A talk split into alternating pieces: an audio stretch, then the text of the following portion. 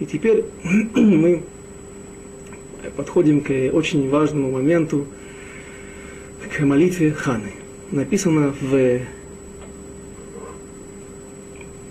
Шмуэль Алеф, в первом, первой книге Шмуэль Алеф, глава Алеф,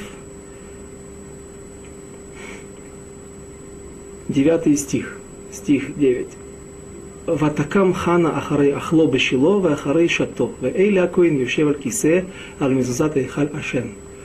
Здесь есть две части в этом стихе.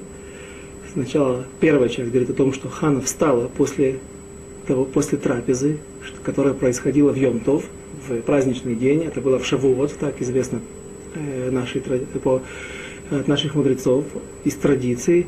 И мы видим, что Хана встает после того, как она пила и ела. До этого мы видели, как Элькана, ее муж, упрекает Хану за то, что почему же ты плачешь и не ешь.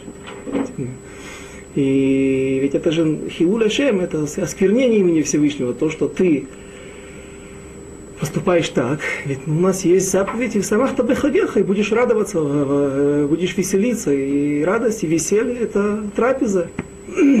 Одна из, одна, один из аспектов веселья – трапеза, кушать, пить. И мы видим, что Хана принимает этот упрек, несмотря на то, что ей не становится легче от утешений своего мужа, а наоборот, и часть его слов стали той причиной, что Хана встает в решительности. Первое слово «ватоком», «ватакам», «кима». «Кима» на иврите это вставание. Поднялась Хана для того, чтобы молиться. Но можно было бы написать другим словом. И пошла, алха. Еще найти какие-то варианты, варианты в иврите. Но тем не менее, камыш. В этом глаголе, в этом слове есть какой-то элемент решительности. Хана берет инициативу в свои руки. И почему она это делает? Из предыдущих стихов, в предыдущих стихах мы видим, что Элькана, утешая Хану, говорит ей такие слова. Почему, почему ты плачешь и не ешь? Ведь я лучше тебе 10, чем 10 сыновей. Он знает, что 19 лет, так по нашей традиции, так мудрецы знают, что Ханна была 19 лет замужем за Элькана, и не было у них детей. И 19 лет Хана бездетная, она плачет. Все это время она плачет. И муж знает почему, какая причина этого. Но тем не менее, он пытается ее утешить и говорит, я тебе лучше, чем 10 сыновей. Что это за утешение? На первый взгляд это выглядит даже как издевательство.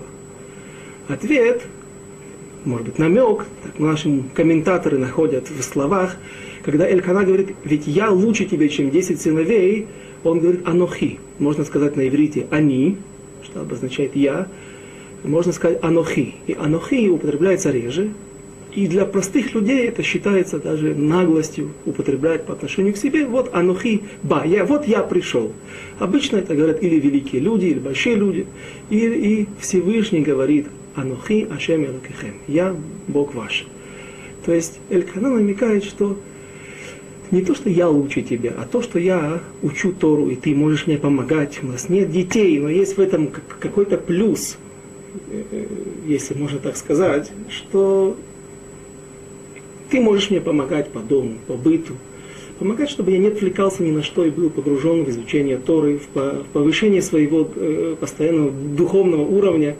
И мы знаем, что, помним, Эль-Кана был самым главным пророком в народе Израиля, считался самым, самым, самым большим человеком, достигшим самого большого высокого уровня в пророчестве, в принятии его, в постоянной связи со Всевышним, а не в редких в редкой, в редкой связи с, со Всевышним, он сам открывается э, человеку. И Элькана говорит, что ты помни, ты должна знать, что э, предназначение женщины, одно из самых важных предназначений, это быть продолжателем людского рода. Но есть еще вещи, которые, которые важны в этом мире. Анухи, Ашем лучше, чем 10 сыновей. То есть твои, благодаря твоим заслугам ты получишь так, такое вознаграждение в будущем мире, что Бог, то есть Всевышний, Его Тора, это будет твоим уделом. И тем не менее, Хана, кроме этих утешительных слов, она чувствует еще один момент. Элькана, по-видимому, как говорят комментаторы, «Итьяэш минарахамим» отчаялся от милосердия небес. То есть 19 лет Элькана молится, просит за хану вместе со своей женой, они ждут, но проходит время, и в какой-то момент человек начинает приходить в отчаяние. И Хана из этих слов делает вывод, что теперь ей Алькана, наверное, даже уже и не молится за нее. Тяжело предположить именно в такой форме, но то рвение, то желание, та не страсть, а та боль, которая, наверное, была до этого, сила той просьбы, она уже не такая. И поэтому Хана Кама, она встает, она берет инициативу в свои руки, она идет молиться сама за себя. И молитва легко предположить, что она молилась. Нелегко, это, это даже не вывод, это, это, наверное, реальность, она молилась и до этого. А что, чем отличается эта молитва ее, это мы сейчас разберем. Молитва была необычная, молитва была очень сильная, молитва была с, с, с, с использованием э, трех элементов, которые мы учим из, э, из, из другого места, из молитвы Яакова. И вторая часть этого стиха заканчивается якобы, вроде бы, вещью, информацией, которая не имеет отношения к нашей сейчас ситуации. В Эйли, Эйли был главный коин, первый священник в храме, в переносном храме. Э, тут нужно тоже добавить, заметить, что храм этот был полупереносной, полустационарный. Откуда это замечать? В одном месте написано, что это огель, что это шатер. В другом месте написано, что это байт. Дом это биньян, это постройка, строительство из железа, из камня, из бетона. Э, и объясняют мудрецы, что Шило действительно, э, храм в Шило был по своему статусу непостоянный. Известно было, что э, традиция была в руках у наших мудрецов, мудрецов тех времен, что где-то в Иерусалиме есть место, которое в будущем только будет открыто царю Давиду. Ангел в пророчестве, царь Давид получит эту информацию о том месте, где должен быть построен этот храм, первый и второй храм, то место, где будет стоять первый и второй храм. И Шило было место временное, но стены были там из камня. Поэтому иногда его называют байт, это мы встретим еще в дальнейшем, иногда его называют шатер, огель. Потому что крыши не было, было были ельот, были на, на, на, такие же полотна, которые были и в переносном храме, в той скинии Завета, которые которые народы Израиля 40 лет, блуждая по пустыне, переносили с места на место. И там сидит Эли, сидит возле входа, возле дверного косяка, возле ворот. Какая, какой, какая важность этой информации, почему именно здесь ее приводят, это мы тоже рассмотрим сегодня во время нашего занятия. И следующий стих – Десятый. Вги марат нофеш, и марат нефеш, и у нее горько на душе. Ватитпалель аль ашем, убахо тивке. Что значит ватитпалель аль ашем? Если правильно говорить на иврите, то нужно говорить эль ашем. Алеф ламет. Эль ашем. По отношению к Всевышнему, по направлению к Всевышнему. Небеса, там, где находится Всевышний, э, несмотря на то, что Всевышний одно из его имен Маком, место, то есть весь мир находится во Всевышнем, Всевышний заполняет весь мир, но тем не менее принято считать, что место его, его трон, кисайковод на небесах. И почему здесь написано Аль-Ашем, Алеф, Айн Ламет, Аль-Ашем, на Всевышнего. И стала молиться Хана на Всевышнего, и у нее горько на душе, и ей горько на душе, и Бахотивке, плачем заплакала. Горько заплакала, переведем так на русский язык. Эти удвоения тяжело перевести дословно. В иврите нет такого, в русском нет такой, э, такого подобия. Случился случай, смертью умрет. А в иврите это вещь обычная. Э, написано в Мидраше. Мидраш в, в, в, в книге Берешит – тот, кто хочет, тот, кто при, при, пришел в какое-то место, в чужое место, не еврейское место, в другую страну, в другое государство, в другое царство. И вот он не знает, как ему себя вести, какие правила этикета, как принято здесь поступать, дарить ли подарки или делать что-то иное. Пусть он положит перед собой эту парашу, этот отрывок о молитве Якова, когда он возвращался из Ур-Каздин, из Южного Ирака, возвращался после жизни, э, после бегства от э, Исава, своего брата, и вот спустя больше чем 20 лет он возвращается домой. Возвращается с детьми, у него родилось 11 сыновей, с двумя женами, с большим количеством э, овец, верблюдов, ну, в общем, всего, всего, всего, с большим количеством имущества. И вот он услышал, ему донесли, что Иса ведет навстречу с несколько, и взял с собой несколько сотен солдат, несколько сотен своих рабов. Его намерение очень легко разоблачить, раскрыть. Иса ведет э, отомстить Якову за воровство, за то, что так получилось, так было угодно небесам, так было устроено, что он должен был украсть эти благословения. Исаву еще это помнится, боль от, рана от этого воровства. И вот Яков говорит так. Вайхац это ам ашер и то. И разделил Яков, народ и всех людей, которые с ним. Сначала он делает четыре группы. Сначала группу, и написано «Зиен ним» и вооружил их изнутри, но снаружи одел якобы для мирных действий, для мирной встречи, чтобы не вызвать, на всякий случай, если Исав не будет примирен, не примириться его подарком, его просьбам, то его, и Всевышний, если вдруг не услышит его молитву, не откликнется, то тогда придется воевать. И приготовился он к трем вещам. Что он делал? Ледорон. Дорон это подарки. Откуда это учат? Откуда Мидраж берет это? Ибо написано в, в этом отрывке «Ватаавор махане альпанав». И вот, когда он увидит, я Эйса увидит, что перейдет первое махане, первый лагерь с большим количеством подарков от его брата, от Якова для него, возможно, это уже снимет какой-то процент, какой-то уровень его гнева. Дальше лемильхама, к войне. Человек, идя в незнакомое государство, к незнакомому, на аудиенцию с незнакомым царем и не знает, что его ждет, может быть, какой-то неправильный жест, неправильное поведение может вызвать гнев на его голову, пусть он положит перед собой этот отрывок и поступает так, как Яков, приготовиться к подаркам. Это работает всегда и везде, в любых царствах, даже если ты не знаешь, принято там или нет. Лемильхама, на всякий случай, если вдруг э, ты не сможешь утихомирить свой гнев этого, или вызовешь гнев на себя этого царя,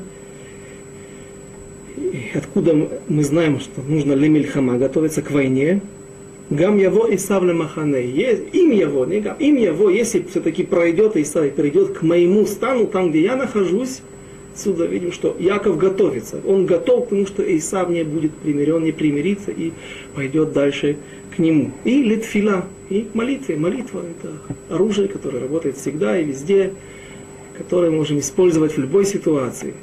Откуда мы это знаем, откуда учит Мидраш? Вайомер Яков Элокай Ави Авраам сказал, обратился Яков к Всевышнему с просьбой спасти меня от руки Исава.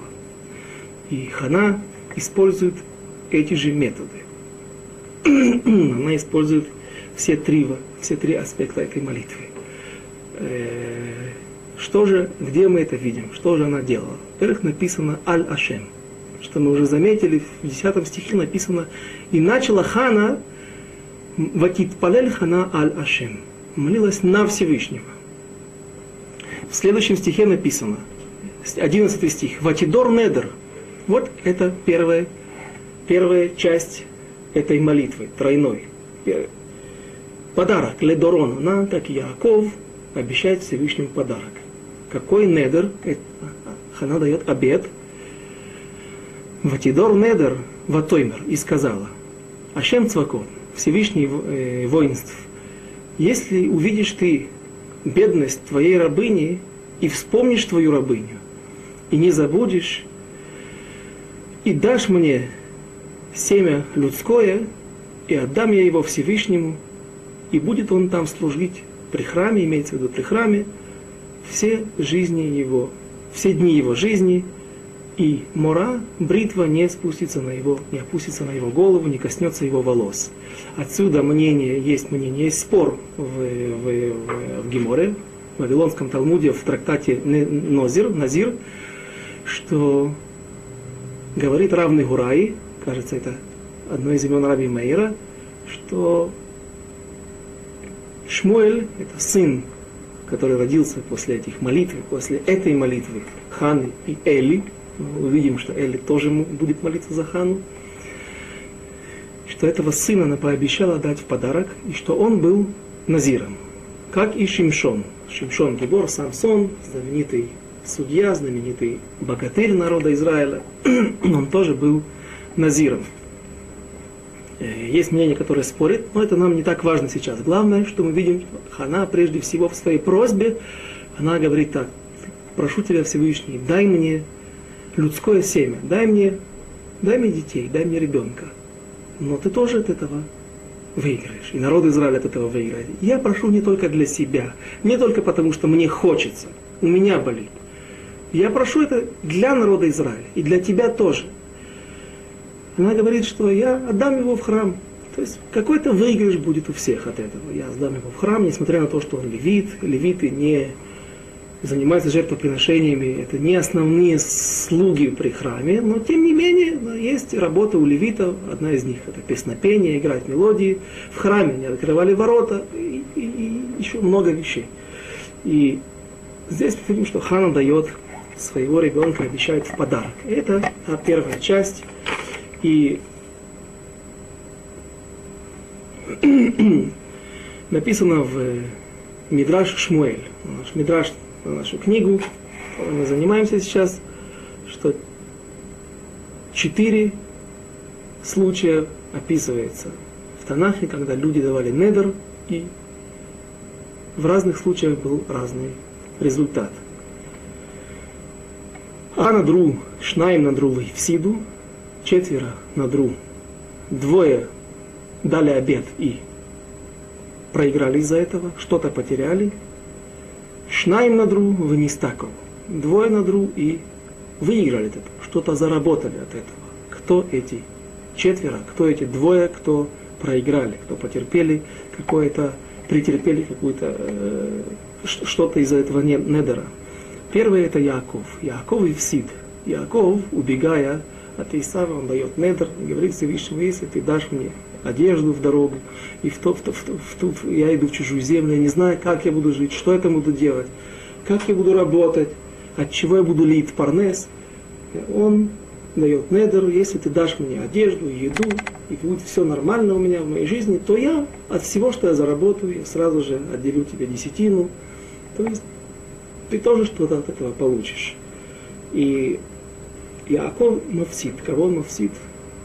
Говорит Мидраш, что Рахель. Рахель умирает из-за того, что Яков, придя в землю Израиля с большим количеством скота, крупного рогатого скота, мелкого рогатого скота, с большим имуществом, он не сразу, он, за, за, он запоздал с отделением десятины, не выполнил свой недр сразу и такое жестокое наказание. Всегда наш учитель Равицкий Зильбер всегда учил нас. Клятва более строгая, вещь никогда не клясться, но недер, несмотря на то, что это тоже менее, строг, менее строгое обещание, обед, тем не менее, стараться никогда не давать недер. Даже когда мы говорим блин недер, на всякий случай перестраховываемся, говорим, что это не, не принимает официальный статус, аллахический статус э, обета, тем не менее, лучше это не делать. Потому что мы видим, что Всевышний требует выполнения своих, наших обещаний. Кто еще потерпел, претерпел от э, того, что он дал недер? Евтах был во время, в книге Шуфтин, в книге судей, судей, которая предшествует нашей книге Шмуэль, последний судья был как раз Шимшон, Самсон, знаменитый Самсон, и уже когда он был в плену у филистимлян, его держали в одном из в Азии, в, горо, в той Азии, наверное, которая сегодня находится в секторе Газа. Э, Шимшон не может судить народ Израиля. Он в плену, ему выкололи глаза. И кто уже в это время вступил в его роль, стал судьей над всем народом Израиля Эли. Эли был не только первосвященником, он также был величайшим, одним из величайших мудрецов Торы, и он всегда в это время избирался э, старейшинами, периодически, я не знаю, ну, один раз в сколько лет были выборы, но он периодически избирался до нашего времени быть э, судьей над всем народом Израиля, фактически царем. Судьи имели статус в некоторых аллахот, в некоторых аспектах они имели статус царя. Это тоже мы, возможно, сегодня успеем затронуть и увидеть это. откуда это можно учить, откуда это медуяк. И в книге судей описывается одна из историй, когда на народ Израиля напали э, ОМОНовцы. Был народ ОМОН, э, даже какие-то наши еврейские дальние родственники. И сегодняшняя столица Иордании тоже называется Амана, Амана. И вот ОМОН, войска ОМОНа приходят на, и начинают притеснять народ Израиля. Особо, ту, особенно ту часть евреев, которые жили за Иорданией изначально два с половиной колена поселилось за рекой Иордан, а точнее на восточном берегу реки, Иордан, на той земле, часть, которая не была изначально заповедана э, народу Израиля, но ее присоединили к святой земле два с половиной колена Гад, колена Рувен и пол колена Минаше. И была такая земля Гильад. И был Евтах Гилади, его длинная история. В одной из авторот в субботу мы читаем э, эту историю тоже. И вот он возглавил освободительную войну против иго и гнета амонитян, и Ифтах, выходя на войну, не обладает огромными войсками. Возможно, даже менее слабыми, менее обученными войсками, чем Амон. И не все колени присоединились к этой войне. По каким-то причинам он не всех даже позвал. И Евтах просит у Всевышнего чтобы он ему помог, чтобы он дал ему победу. И чтобы каким-то образом заинтересовать, тяжело так сказать точно, как будто бы Всевышний не заинтересован, чтобы евреям было хорошо. Но для того, чтобы помочь каким-то образом себе и народу Израиля, Ифтах обещает, он дает обед. Обещает, что если я вернусь домой с победой, то все, вся, все вся эта живность, все то живое, что выйдет мне навстречу из моего дома при моем возвращении из победы, я принесу тебе в жертву. Кого имел в виду Ифтах? Имел в виду быка, имел в виду барана или козла, потому что я именно говорю мужского, особи мужского пола, потому что особи женского пола не приносятся в жертву. Были некоторые случаи, это были исключения, это было особое указание с небес, пророчество, но в жертву всегда приносятся особи мужского пола, как крупного, так и мелкого рогатого скота. И все, что выйдет из дома, я принесу в жертву. Ибо это будет принадлежать Всевышнему. И на встречу вышла его дочка. Есть мнение, которое очень тяжело понять. Нет у нас права обсуждать это, или, скажем, э, отвергать это обсуждать, чтобы понять, это даже заповедь, но сказать, что это глупо, что это неправильно, есть мнение, что он действительно ее принес в жертву, это тяжело принять, потому что ну, как это, как, как, как это не, не, не, не входит, не укладывается в голове. Ну, так, так говорят наши мудрецы. Но большая часть мудрецов, комментаторов, парашаним, наконец-то говорят, что Ифтах был вынужден сделать так, чтобы его дочка принадлежала Всевышнему как Шмуэль, то как Хана пообещала своего сына, сына, тот, который был дан ей после этой молитвы, что она, он будет принадлежать Всевышнему. Каким образом? Что он всю жизнь был при храме, работал там, был в близости с, со шхиной Всевышнего, с присутствием Всевышнего. Так и Евтах сделал свою дочку отшельницей что это сам, само это понятие было не, не распространено в народе Израиля, как монашки, например, а, так, такое у евреев, такого у евреев нету. Но в данной ситуации Ифтах был вынужден так поступить, и написано, что он построил ей дом где-то в горах, и раз в год приходили какие-то женщины, подруги, посещали ее, плакали вместе с ней, рассказывали новости, но и так всю жизнь она принадлежала Всевышнему, проводила, может быть, всю свою жизнь в молитвах, читала Таилим. Она не могла принадлежать какому-то другому, например, мужчине. Только Всевышнему. И это была большая трагедия, трагедия, которая имела большие тяжелые последствия. Сразу же после этого поступка Ифтаха пришло колено Минаше, стало возмущаться, и одна из их причин, ты нас не позвал на войну. И мудрецы, пытаясь объяснить это поведение, это задирство колена Минаше, пытаются их оправдать, объясняя так, не им не было обидно, что они не участвовали в победе. Им было обидно, что они утверждали так. Почему ты вынужден дать обед? Вынужден был дать обед, потому что ты нас не позвал. Мы одно из самых многочисленных колен. Территория колена Минаши распространялась от Шило, от Шхема приблизительно, и до самой долины Израиль. До, то есть вся от центральной и до северной, до конца северной границы Самарии. Огромной территории. И известно, что колено было одно из самых многочисленных. Ты нас не позвал. Извините, по-моему, это было колено Ефраима. Раз сейчас мы не... Это было колено Ефраима. Ну, не, не. Ефраима. Это было колено Ефраима. Их территория была начиная от южной границы, начиная от Рамалы, это от, от, от северной границы сегодняшнего Иерусалима, и до Шхема, до середины Самарии. Минаши был их брат. Это были сыновья Йосефа, а, это было, это было именно колено Ефраима. И они говорят, если бы ты нас позвал, то ты бы не боялся идти на войну, ибо твои войска были бы намного многочисленнее, и тогда ты не вынужден был бы давать этот обед. И это то, что вынудило тебя так поступить. Теперь на самом деле оказалось, что обед этот можно было отменить. И Пинхас, который, все тот Пинхас из, из, из, из, из Пятикнижия, он жил больше 400 лет. И в это время он был жив, и он был пророк, величайший мудрец, и он мог отменить. Он знал, что этот недр может быть отменен. Но тем не менее он не пошел, он возгордился, не пошел для того, чтобы... Кто такой? Это солдат, это офицер, это генерал. Пусть он судья, пусть у него теперь статус, ибо это было условие. Если ты, Евтах, возглавишь наши войска и освободишь нас от гнета амонитян, ОМОНовцев, тогда, тогда ты, мы поставим тебя главой над нами. И тем не менее, Пинхас считал, что он пророк, глава Сангедрина, и он не должен идти навстречу к Ифтаху. А Ифтах считал, что он глава государства, он правитель, он глава правительства, он тот человек, который принес избавление, и он не пошел к Пинхасу тоже.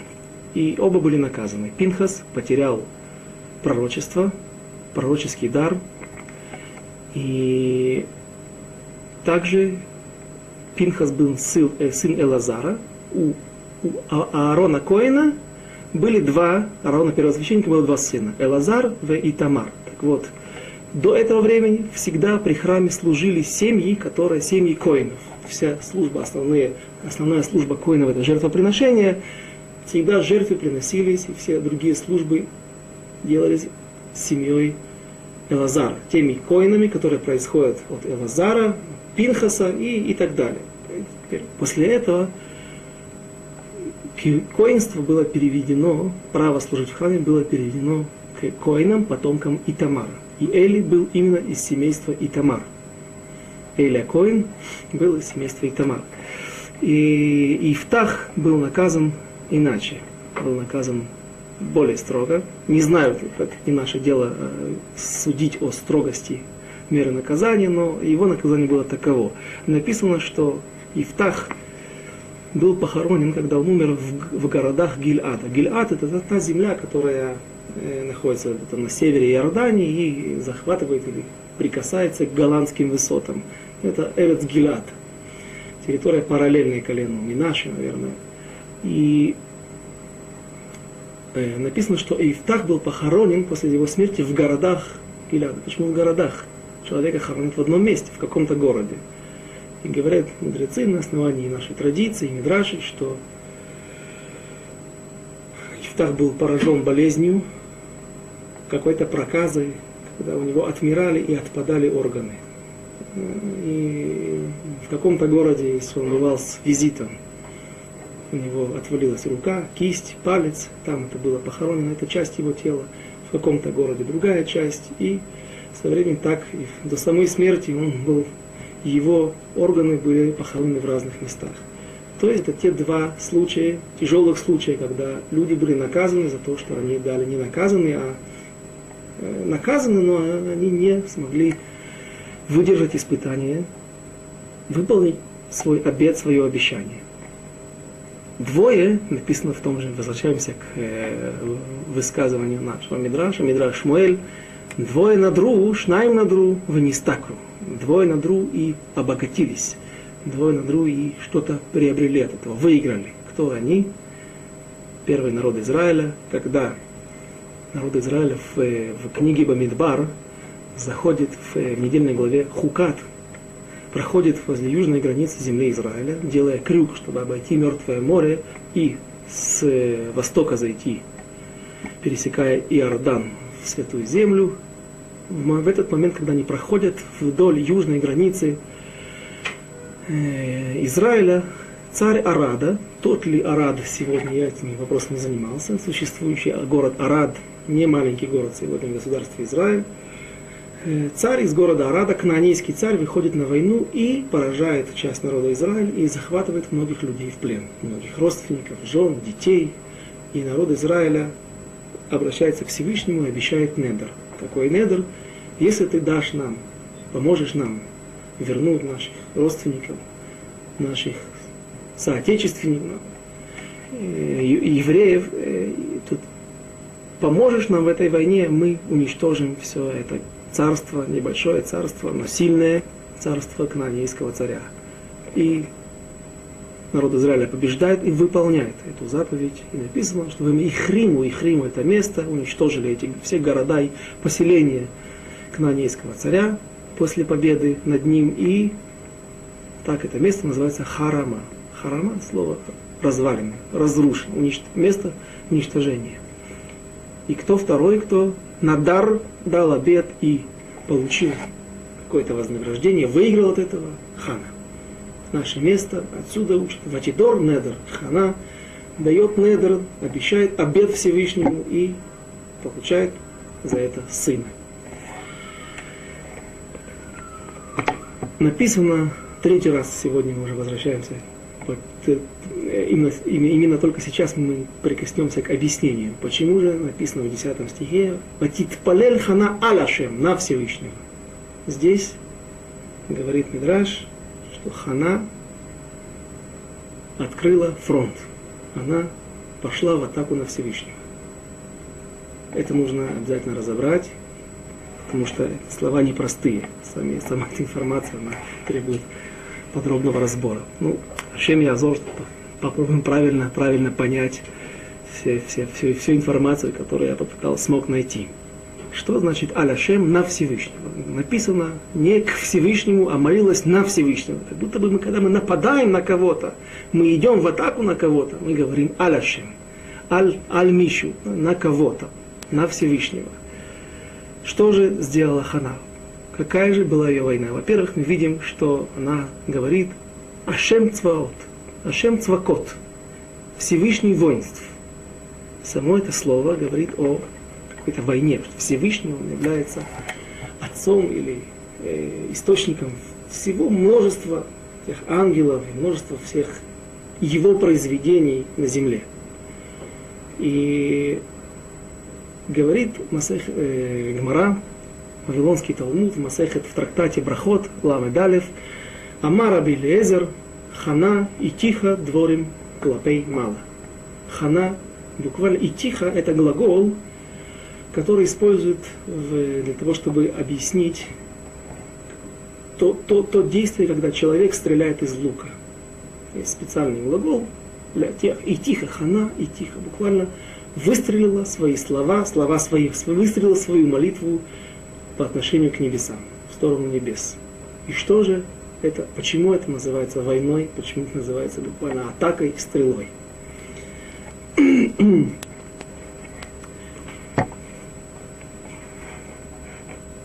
она говорит так. Если мы посмотрим стих,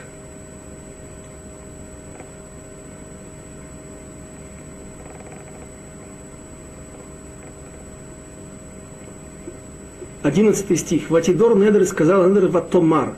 И сказала, Ашем Цвакот, Имрао, если увидишь, тире, смотри, что означает это удвоение.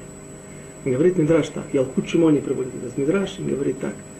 Имрао, если ты увидишь мою беду, хорошо, дашь, ответишь, ответишь на мои молитвы дашь мне сына, хорошо, спасибо, за это я молюсь 19 лет. А если нет, Вимло тире. Смотри, что я сделаю. Написано в Торе. Есть такое понятие сотов. Я не знаю, был ли такой случай в народе Израиля, но описывается такой вариант. Если женщина ведет себя не очень, скажем, женщина ведет себя слишком распутно, что она делает? Она поступает, ходит в какие-то места, где она уединяется с мужчинами она идет, есть Аллахот Ехуд, заповедь, э, которая запрещает леит ахет, уединяться с чужим мужчиной, замужней женщиной, не только замужней. Э, поэтому, если женщина заходит в какое-то место, что это место не просматриваемое, и за, закрывается дверь, защелкивается замок, то то время, если она находится там какой-то период времени, что за это время мы можем предположить, что она могла вступить в незаконную связь, и дай Бог изменить своему мужу, на эту женщину падает подозрение. Подозрение, что она изменила, и она запрещена теперь мужу. Как ее можно проверить?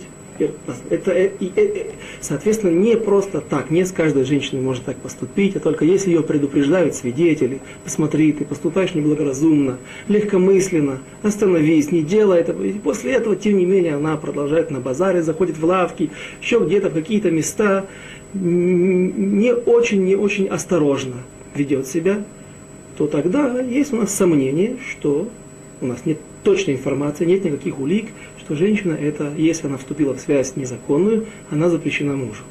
Если муж хочет остаться с ней жить, то он может, должен ее проверить. Проверить, каким образом приходит в храм, берется специальный пергамент, тот же, тот же материал, которым написано Тора, Тфилин, Мезуза, там пишется неделя, вот эта вот часть, та, та информация, та часть этой, этой Торы, где, где, который несет в себе информацию о соте, и в конце это вытирается, соскребается, и все чернила пускаются в воду, и женщина должна выпить эту воду. Если женщина согрешила, то тогда она будет наказана, воду ведут до живота и получит наказание. Но если, возможно, она умрет, если же она чиста, и она разрешена мужу, то эта вода, дойдя до ее чрева, до ее э, утробы, она станет причиной благословения.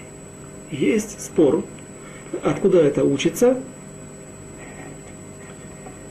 Написано, и, и дойдут воды до, до, до ее поясницы, до, до, ее, до, до этих мест, и станут причиной ватизразера.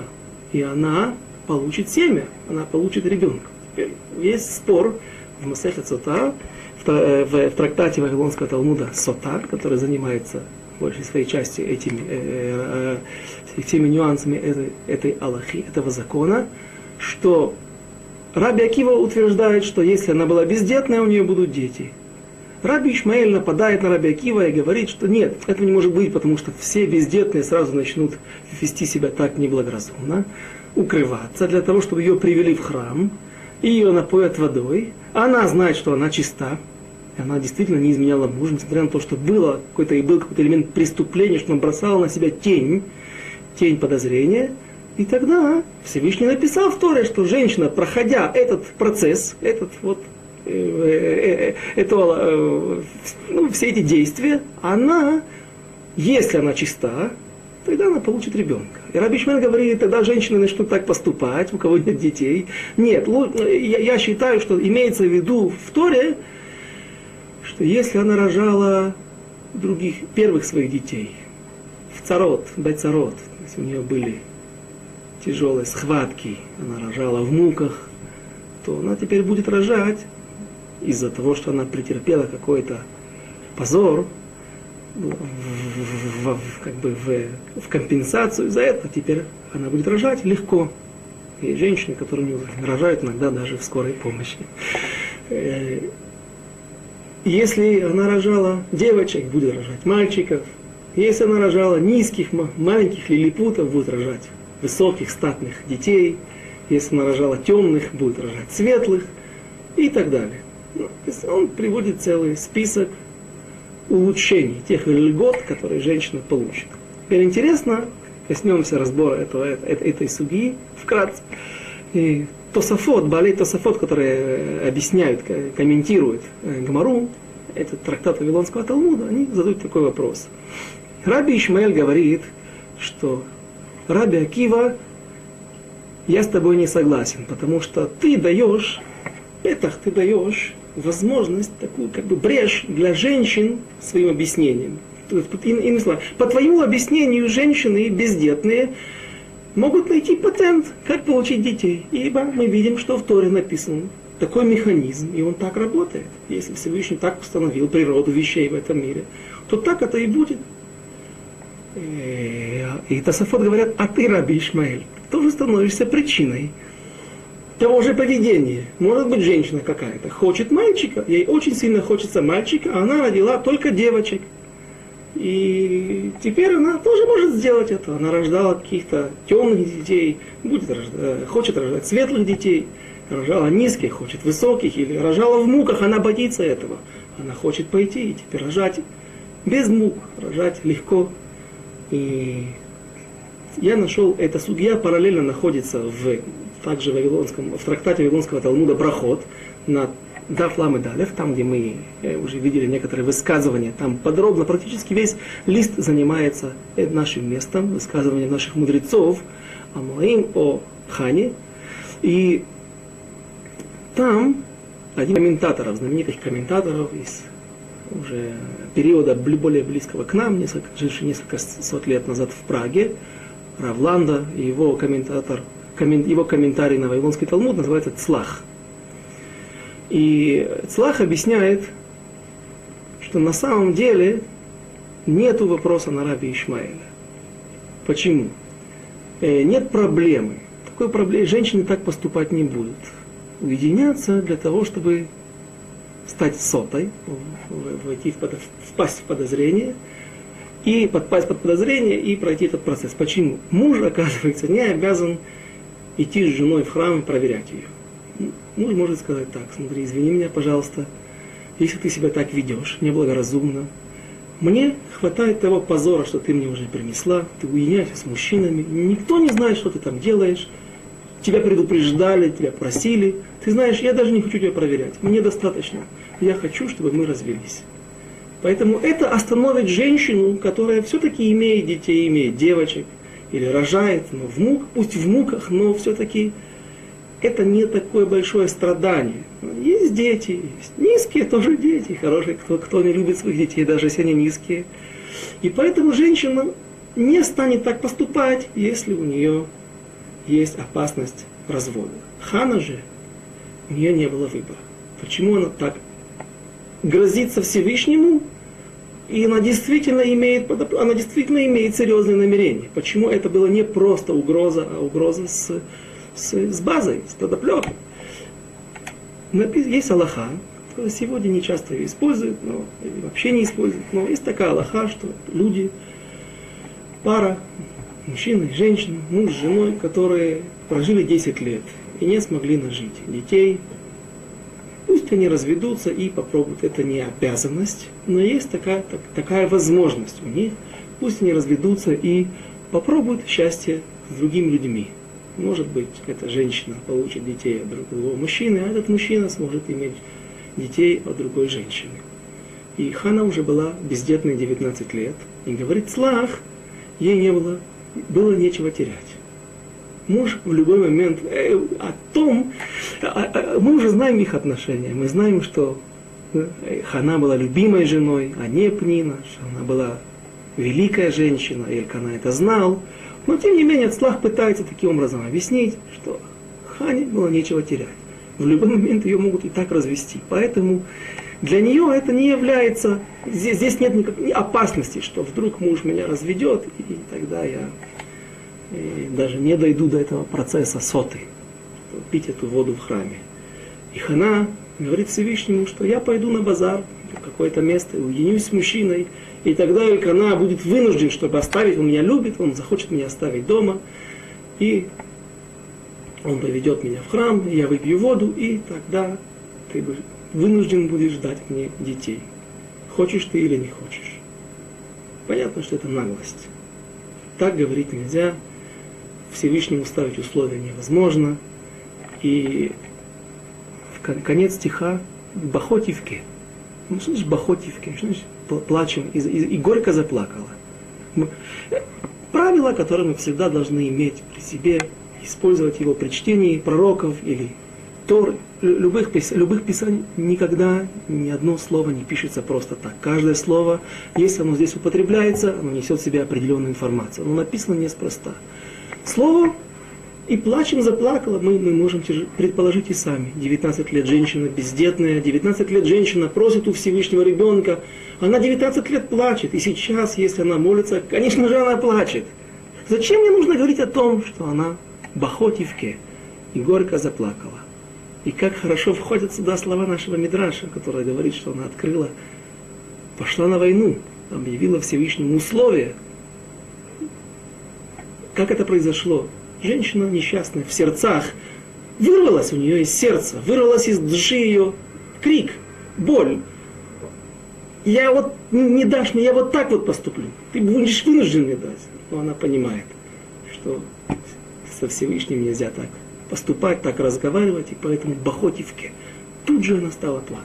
Тут же она стала раскаиваться в своих словах и просить прощения Всевышнего, что это было сказано необдуманно, это слова женщины, погруженной в глубокую душевную боль, с глубокой душевной болью. Есть еще одно объяснение, которое в Вавилонском Талмуде не приводится, что значит хана и тихо клапей дворим, э, дворим клапей мало. Выстрелила слова под, в сторону небес. Э, Пнина, ее соперница, вторая жена в доме Элькана, очень сильно обижая хану, не находила большой милости в глазах ханы.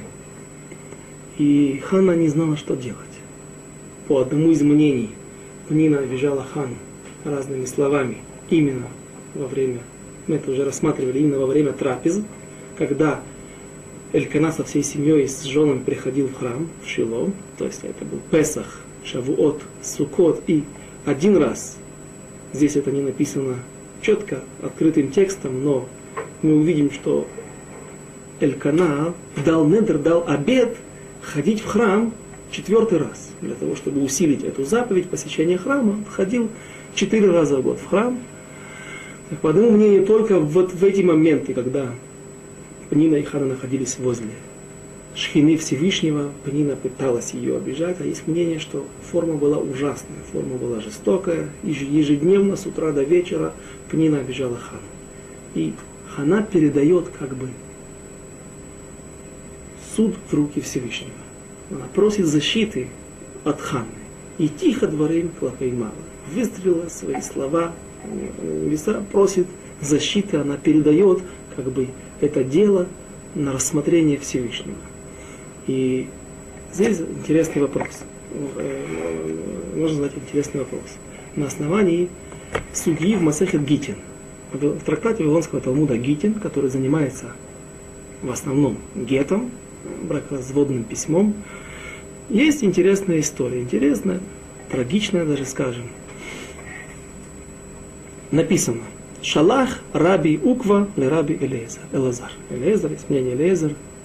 Раби Элезар был одним из великих мудрецов или величайшим мудрецом в, в это время. А Мар Уква был Рав Уква. Он был главой диаспоры в это время. Власть в народе Израиля, в земле Израиля принадлежала иноземцам, не евреям. И он являлся как представителем еврейской общины перед престолом чужих царей. И вот написал письмо, записку Маруква, Прауква, э, Раби Элезер. Что же он пишет? Бней Адам Хаумдим Алай Убиядим Лемасрам Лемальхут Маху. Есть люди из моей, из нашей еврейской среды, нашей э, соотечественники, которые очень мешают мне. Это был Гнева, был такой человек, был по-видимому, там были какие-то политические разногласия. Или же он спорил в какой-то Аллахе с ним, но спорил таким образом, что он буквально не давал жизни, не давал нормальной, нормальной возможности руководить народом Израиля и общиной. И он говорит, что я в моих силах, в моих полномочиях передать его в руки неевреев, пусть они его посадят или уничтожат, то есть поступят с ним как с преступником потому что я представитель этого, этих, этих, этих представителей властей, поэтому у меня есть такие полномочия. Маму, что, как мне быть? Могу ли я передать еврея в руки нееврея? И отвечает Сиртет, написал, написал Рав, Раби Лезер ответ. Пишет, он отвечает строчками из Таилим, из псалмов царя Давида. Амарти Ишмара Даркай Михатой Эшмира лефи махсом беод раша ленегди. Царь Давид пишет, буду я очень остерегаться идти путями неправедными, намек на то, что вот этот вот путь передать еврея каким-то чужим властям, это путь не очень праведный. И даже если напротив меня, против меня выступает и стоит какой-то нечестивец, еврей нечестивец, действительно, Раша, тем не менее, я буду хранить махсом. Махсом это за преграду. Буду хранить преграду своим устам, не, вы, э, не, не скажу слова против этих людей. А обратно отослал письмо Марукваль Раби Лезер, говорит, что Вешалахле, лехи мецар или тува. Тува это много. Делают мне много царот. Эти люди мне причиняют очень много проблем ответил ему дом. Дом это домем, то есть будь как камень, неодушевленный, не делай никаких поступков против евреев, даже нечестивцев, переда, переда, например, передавая их в руки римлян или греков. Дом ля Ашем, вегит холел ло, дом ля Ашем, вегу пилам. Ты веди, веди себя спокойно, не предпринимай никаких действий, а Всевышний их сам свалит. Сам их уберет с твоей дороги, и они не будут причинять тебе зла. Ашкем вегарев алейхим. Вставай утром, Ашкем, Ашкама, это ранее, и иди в Бейт Мидраш. Рев алейхим лебейса Мидраш, веген халин алейхим. И они исчезнут сами по себе. То есть мы видим, что одно из самых важных оружий – это изучение Торы. И задается вопрос, почему же Хана передает Всевышнему в его руки этот суд. Мы видим, что есть несколько вариантов борьбы против врагов из твоей среды, из среды твоего народа. Враги, даже если эти люди не честивцы. И, во-первых, люди должны идти в суд, но здесь нету суда. Во-первых, почему здесь Раби Лезер не посылает Маруква в суд? Потому что главной властью является не еврей. Римляне не относятся к еврейским судам как к правомочным структурам. Поэтому здесь он говорит молчи. Но если бы была еврейская власть, законодательная власть Торы, то в такой ситуации не нужно разбираться самому, а нужно идти в суд, и суд тебя рассудит.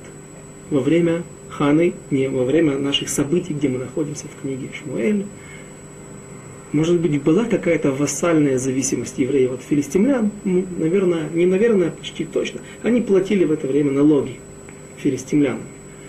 Но здесь был суд. В суд нельзя пойти. Почему? Суббота, не суббота, а шавуот, это праздник. В праздник не делают заседание судов. В праздник можно делать шидухим, сватовство, искать невесту для жениха. Но суд суд подать нельзя.